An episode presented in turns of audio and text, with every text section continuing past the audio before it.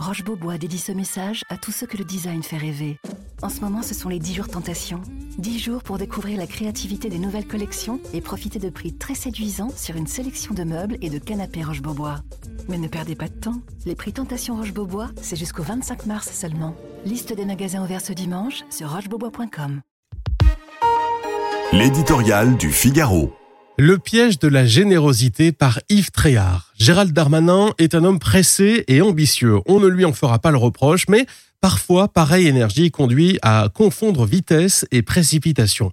Le fiasco de l'évacuation d'immigrés clandestins à Mayotte s'ajoute à d'autres opérations annoncées avec tambour et trompette récemment et qui ont échoué faute de préparation suffisante. On se souvient de l'expulsion de l'imam Iqwisen vers le Maroc. Celui-ci avait finalement pris la poudre d'escampette en Belgique. On n'oublie pas non plus les migrants débarqués à Toulon de l'Ocean Viking, retenus dans un centre d'hébergement. Ils s'étaient tous évanouis dans la nature, ou presque. À chaque fois, les louables intentions du ministre de l'Intérieur sont contrariées par la justice qui trouve toujours le diable dans les détails de procédures labyrinthiques.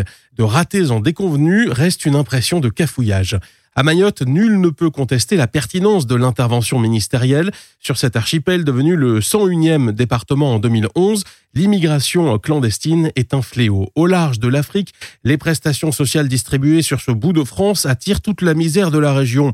On s'y presse pour y faire naître ces enfants qui, grâce au droit du sol, obtiennent la nationalité française et les avantages qui vont avec. À cette générosité républicaine s'oppose pourtant les mauvaises dispositions à notre endroit et la mauvaise volonté des États voisins, notamment de l'Union des Comores, d'où affluent la plupart des étrangers qui ne veut pas reprendre ses ressortissants. La moitié du gouvernement de ce petit pays africain jouit pourtant de la double nationalité franco-comorienne et Paris reste le premier pourvoyeur de fonds et d'aides humanitaires de Moroni. Sortir de cet imbroglio, de cette nasse sera très difficile. D'autant qu'Azali Assoumani, le président des Comores, est aussi l'actuel président de l'Union africaine, institution d'un continent où la France n'est guère en odeur de sainteté.